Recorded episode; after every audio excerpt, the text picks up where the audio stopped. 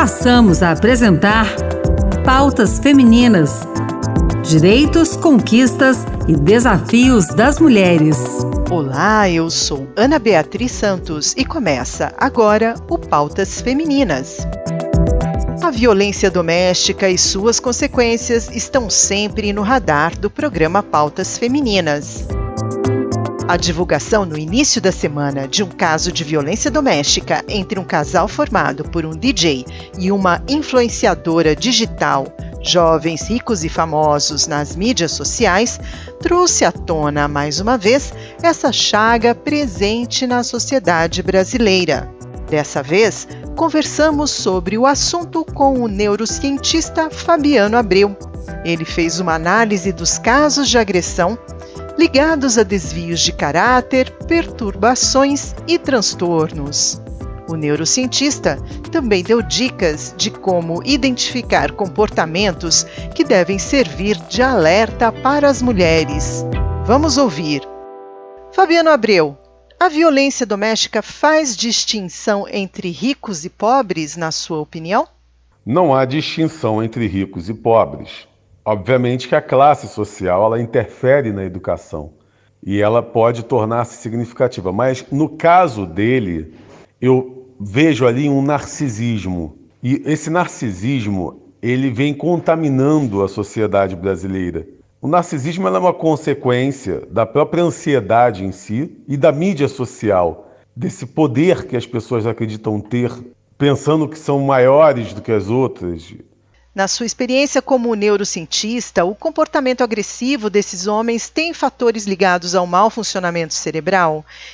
Esse lado instintivo, quando sobressai, já que nós, humanos, desenvolvemos o córtex pré-frontal mais que os outros animais, temos o lado da razão maior, a maior coerência.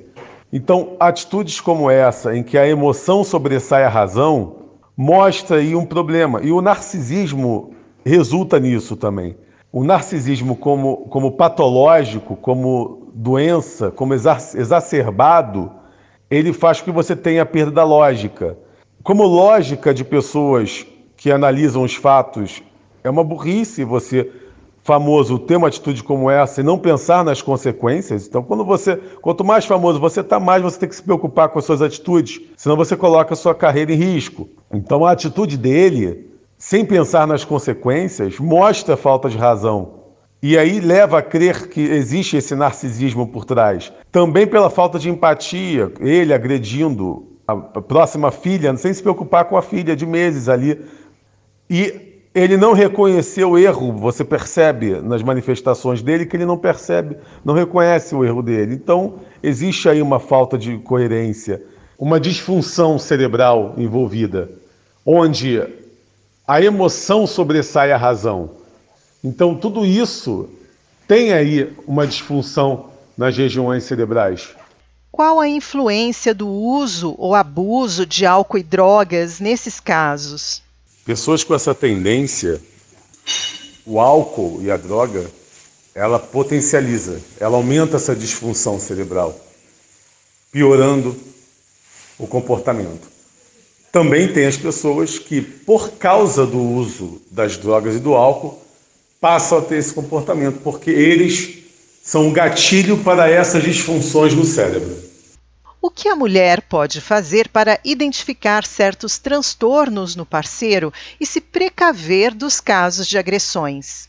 Elas têm que analisar se a pessoa tem comportamentos fora de um padrão, impulsivo, tendências agressivas, falta de controle, tudo que você percebe que foge de um equilíbrio, você já começa a se preocupar.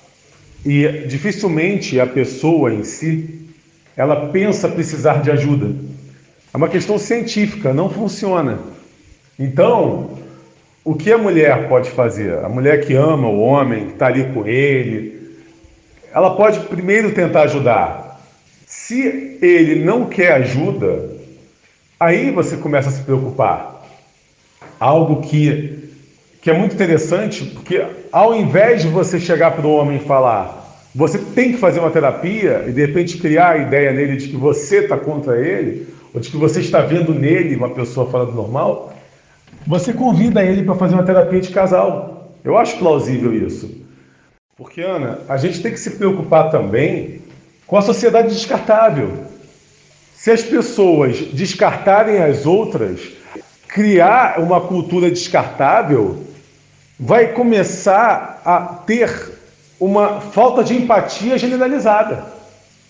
A não ser que a pessoa seja agredida, é diferente. Pô, ele, estou falando do, do, da precaução. Muitas pessoas que estudam a violência doméstica falam da importância de educar os homens desde a infância para evitar que a violência doméstica se perpetue.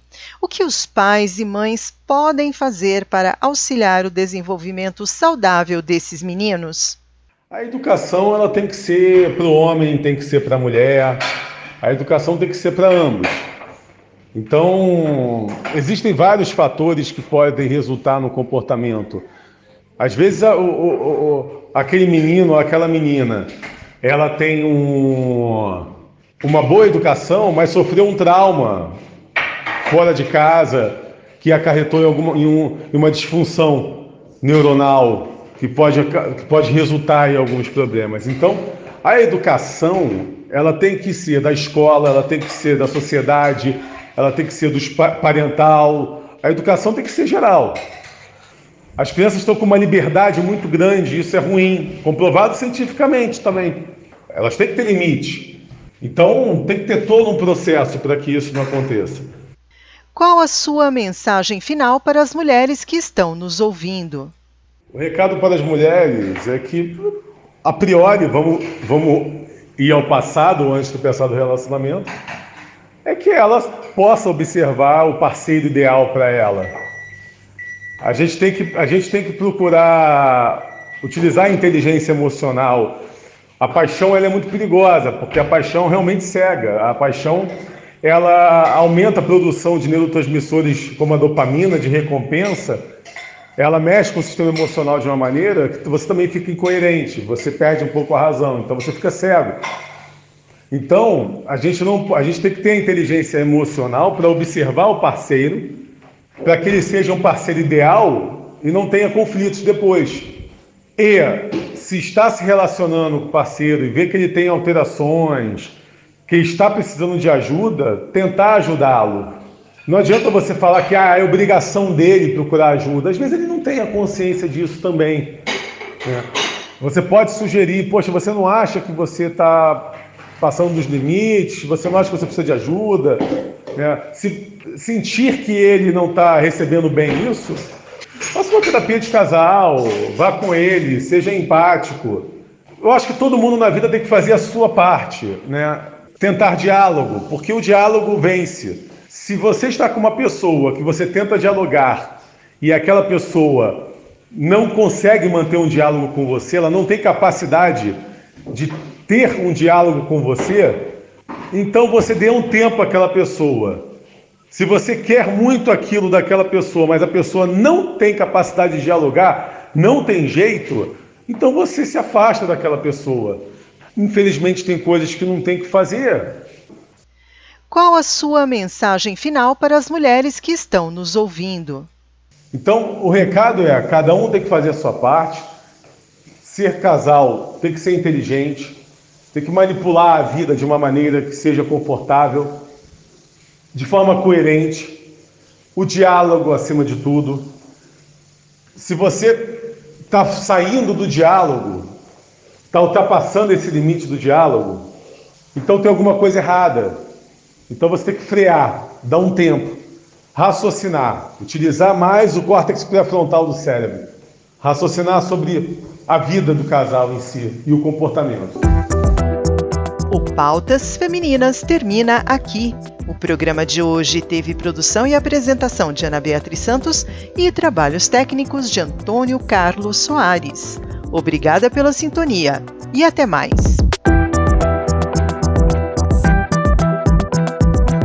Acabamos de apresentar Pautas Femininas. Direitos, conquistas e desafios das mulheres.